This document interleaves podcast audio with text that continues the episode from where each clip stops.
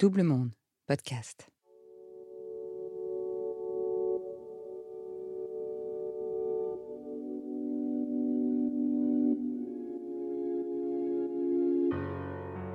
En 2017, le mouvement MeToo provoque un cataclysme dans la plupart des milieux, notamment régis par les hommes. En France, cette libération de la parole des femmes se transforme en un autre mouvement qui va vite se décliner, Balance-ton. Balance ton port ou balance ton bar vont rapidement, grâce aux réseaux sociaux, donner l'impulsion à d'autres balance-ton, mais cette fois pour dénoncer les agissements sexistes, racistes ou discriminatoires dans les entreprises. Balance ton stage, balance ton agency. C'est à ces lanceurs d'alerte 2.0 que l'on va donner le micro dans cette deuxième partie de la saison 3 de Je te crois. Balance ton quoi, un jour peut-être ça changera. Balance ton quoi? En 2019, Agathe, Camille et Simon, trois étudiants de l'EM Lyon, prennent Instagram d'assaut avec Balance ton stage. Leur compte met en lumière des milliers de témoignages d'étudiants, surtout d'étudiantes, ayant dû faire face à des situations de sexisme lors de leur stage en entreprise, un véritable phénomène. Si j'empile les dossiers devant la fenêtre, c'est pour cacher le vis-à-vis -vis le jour où je vous baiserai dans mon bureau. Bienvenue dans Je te crois saison 3, le podcast qui donne la voix à ceux dont la parole est mise en doute. N'hésitez pas à vous abonner sur toutes les plateformes d'écoute et profitez-en pour nous mettre des étoiles plein les yeux et nous laisser un petit commentaire sur Apple.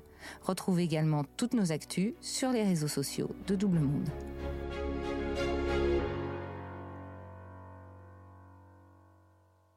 Je m'appelle Agathe, j'ai 24 ans. J'ai fait comme Camille EM Lyon et Sciences Po Lyon. Et euh, je suis euh, la cofondatrice de Balance ton stage. Je m'appelle Camille Dubourdieu. J'ai 23 ans et donc euh, j'ai co-créé avec Agathe l'association Balance ton stage qui vise à sensibiliser et former contre le sexisme en entreprise, plus particulièrement celui qui touche les stagiaires et les alternants et euh, je dirais plus généralement aussi, euh, l'objectif, c'est de libérer la parole euh, de ces personnes. Donc on était en stage avec Agathe, c'est notre stage de première année. Je pense que c'est important parce que voilà, on n'avait pas vraiment d'expérience professionnelle. Et on s'est retrouvé dans une ambiance un peu spéciale, puisque les frontières étaient un petit peu floues entre le cadre pro et le cadre privé. Et il y avait des choses qui nous dérangeaient un petit peu, parfois, des petites remarques, des comportements, mais qu'au départ, on, on, voilà, ça crée un petit malaise en nous, mais on le nommait pas. En fait, on le verbalisait pas, on n'en parlait même pas trop entre nous, jusqu'à ce qu'un jour, euh, il y, a, eu euh, un petit conflit un petit peu plus euh, violent, verbalement parlant, avec ce maître de stage, entre ce maître de stage et moi, puisqu'on organisait un, un, dîner avec des clients, il était assez, enfin, tout le monde était sous pression. Et puis euh, voilà, un moment, j'ai rigolé avec Agathe euh, un peu nerveusement parce qu'il s'était coupé le doigt avec un couteau en faisant la cuisine et ça nous était tous arrivé dans la journée, on était tous à bout. Et on a rigolé, il est devenu fou et puis il m'a emmené dans une autre salle et il m'a dit bah, si ça continue, euh, je vais t'en mettre une, tu pourras aller voir la police pour aller te plaindre. Et puis il me parlait très très mal ce jour-là. Et donc, euh, j'étais très, très, très en colère. Et euh, là, j'ai commencé euh, à prendre du recul sur tout ce qui s'était passé avant et à voir qu'en fait, il y avait eu beaucoup de choses qui n'étaient pas normales, qu'on avait tolérées jusqu'à maintenant. Lui, la première chose qu'il a fait, c'est me tendre un billet de 50 euros parce que ça faisait longtemps qu'il me devait de l'argent. Il n'avait jamais fait mais symboliquement, c'était un peu, bah tiens, j'achète ton silence. Euh, donc c'était un peu spécial. Après, il a voulu s'excuser, mais il m'a tendu sa joue pour que je fasse un bisou. Il faisait des remarques par la suite, du style, euh, ah, si je te demande ça, est-ce que je vais finir à la police Tout ça. Bon, bref. Euh, c'était un peu catastrophique la manière dont ça a été géré, donc j'étais très très en colère.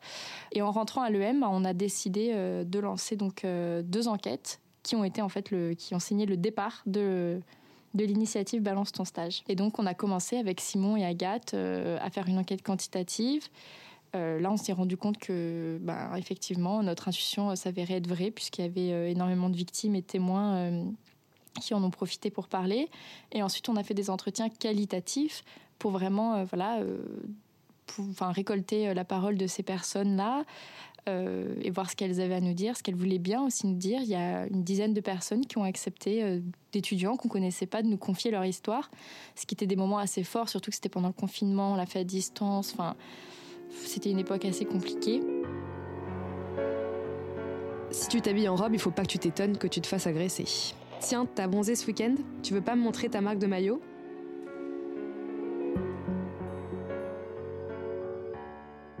Et en fait, à chaque fois, ce qu'on repérait, c'était que ces personnes-là n'en avaient jamais parlé. Et que la première fois qu'elles en parlaient, c'était à nous. Euh, qu'elles en parlaient de manière anonyme, que c'était aussi ça qui favorisait leur prise de parole sur le sujet. Et qu'elles étaient toutes euh, aussi passées par des sentiments qui étaient, par exemple, la minimisation de ce qui leur était arrivé, la culpabilisation de ce qui leur était arrivé. En fait, on est face à quelque chose auquel on s'attend pas. On arrive dans le monde du travail, on se retrouve confronté au sexisme et là, directement, on ne sait pas à qui s'adresser, on ne sait pas comment en parler. Et parfois même, on ne va pas forcément en parler à ses proches. Et donc, c'est un moment très fort parce que justement, on dialoguait avec elles et qu'on se rendait compte qu'elles, ça les libérait d'un poids énorme et qu'elles euh, n'étaient pas seules. Au départ, on voulait faire un recueil de, de paroles et on s'est dit, en fait, on a tellement de matière là, c'est tellement gros ce qu'on est en train de soulever. Et donc, on a analysé toutes ces enquêtes et on a fait euh, le petit manuel du sexisme en entreprise et comment le combattre. Euh, qu'on a ensuite diffusé sur Instagram. Même si au départ on n'y croyait pas trop, moi j'avais quand même l'intuition que ça allait donner quelque chose de gros et que potentiellement ça allait faire beaucoup beaucoup de bruit parce que nous-mêmes on a été euh, assez euh, choqués et étonnés de, de ce qu'on venait de soulever, de ce qu'on venait de dévoiler. Et je me suis dit au fond de moi, c'est possible que ça fasse une réelle honte de choc et que même ça prenne une ampleur nationale. Alors c'était pas du tout un objectif, on n'en rêvait pas secrètement, mais on s'est quand même dit peut-être que euh, il va se passer quelque chose de gros. En fait, c'est un moyen de sensibiliser, c'est un moyen de libérer la parole et c'est un moyen pour euh, tous les jeunes qui sont touchés par ça euh, de se sentir concernés.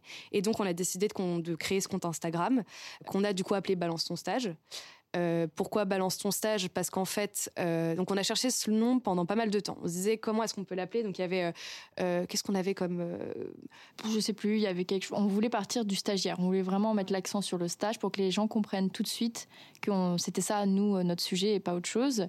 Et on s'était un peu inspiré des, des, mouvements qui existaient déjà du style. on avait pensé à paye ton stage. on voulait vraiment qu'il y, ait ce stage stagiaire qui soit là.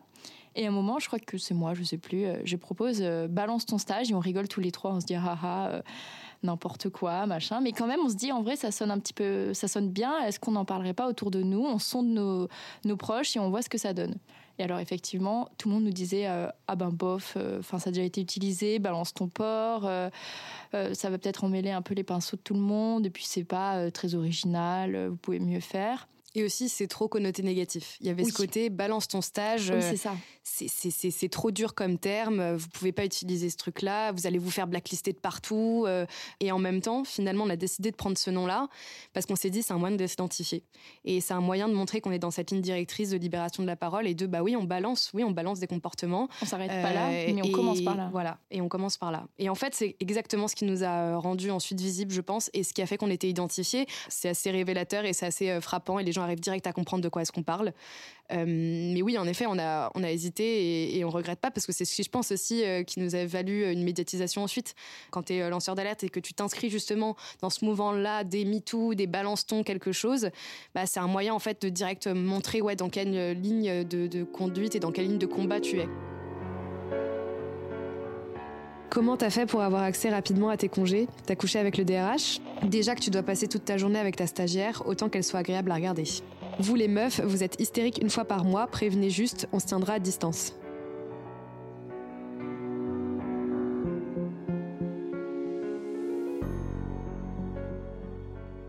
On a commencé à nous demander est-ce que vous pouvez venir vous exprimer sur votre initiative, sur les constats que vous avez faits? Et donc on a commencé à intervenir sous forme un peu de talk euh, dans les écoles, dans les entreprises, euh, sur la question du sexisme au travail. Et puis en fait, au fur et à mesure du temps, euh, on nous demandait de plus en plus de travail et de plus en plus d'investissement dans ce qu'on allait offrir en fait aux personnes auxquelles on allait s'adresser.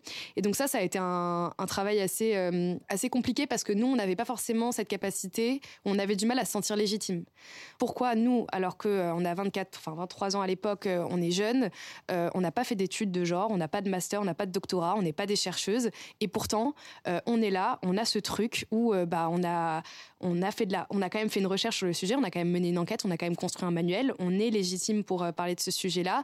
Est-ce que pour autant on est légitime pour aller faire des formations? En fait, tout ça, ça s'est construit au fur et à mesure du temps et ça a vraiment été un travail sur le long terme. Donc c'est-à-dire qu'on a fini par se dire bah cette école-là et surtout cette entreprise-là, elle nous demande de construire un plan d'action pour lutter contre les discriminations, pour lutter contre le sexisme au travail.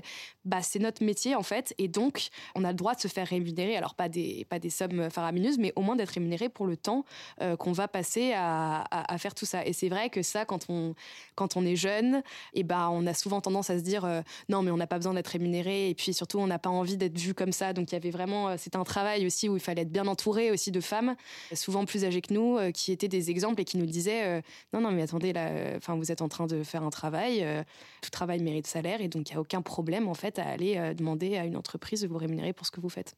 Ça, c'est parti de, cette femme qui travaillait dans, notre école qui m'a incité à aller plus loin dans le projet, euh, jusqu'à voilà, toutes ces personnes qui nous ont aidés à structurer euh, tout notre travail, à nous conseiller, à nous diriger vers les bonnes personnes. Je pense qu'on a eu beaucoup, beaucoup de chance d'être très bien entourés. Je pense que ça nous a aidé à gagner en légitimité et en confiance.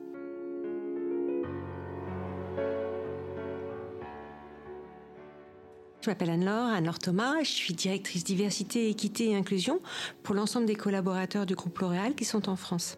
Nous, on, recrute beaucoup d'alternants, euh, des stagiaires, et c'était important de s'assurer qu'à tous les niveaux de l'entreprise, il n'y a pas de sexisme, ou qu'on va expliquer et armer euh, les personnes qui sont au sein de l'entreprise. Donc je me suis dit qu'on avait vraiment besoin de vous, on avait vraiment besoin de balance ton stage, on avait vraiment besoin de coopérer pour former les nouveaux alternants, les nouveaux stagiaires, pour leur expliquer comment réagir, pour leur rappeler tous les contacts utiles.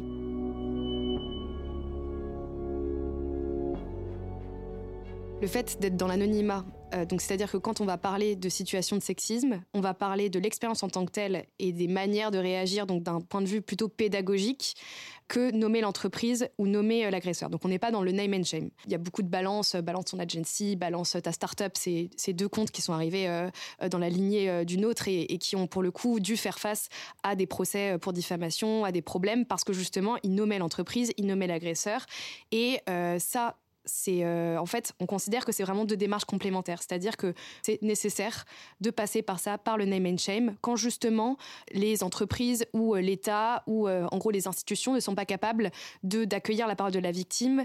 Il faut passer par des moyens alternatifs et donc forcément les réseaux sociaux, Internet est un moyen de parler de ça parce que c'est quoi? C'est visible par par tout le monde et que tout le monde peut s'en saisir en fait derrière. Et ça des vraies conséquences et ça a un vrai impact et ça permet ensuite que quand tout le monde en parle et quand le truc est ultra relayé sur les réseaux sociaux, bah justement les décideurs se disent ok là en fait on n'a plus le choix parce que justement on a nommé cette personne, on a nommé cette entreprise et donc en fait tout simplement pour notre communication et pour notre image et aussi parfois par conviction mais bon c'est pas toujours euh, le cas, euh, bah, on est obligé de mettre en place des solutions et aussi parce que les victimes n'ont pas forcément envie qu'on nomme les agresseurs et qu'on nomme les entreprises. Pour elles c'est souvent la condition en fait au fait de s'exprimer. D'autant plus en tant que stagiaire sont moins protégées par leur contrat.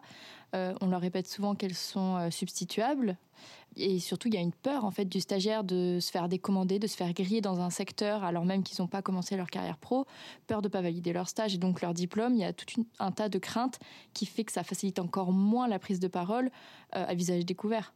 Donc l'anonymat, c'est un peu oui, une condition nécessaire à la libération de la parole dans ce cas-là. On parle du sexisme et des violences sexistes et sexuelles. Et le sexisme et les violences sexistes et sexuelles sont certes une affaire d'hommes et de femmes, et euh, le sexisme peut toucher les hommes et les femmes, mais il touche différemment les hommes et les femmes.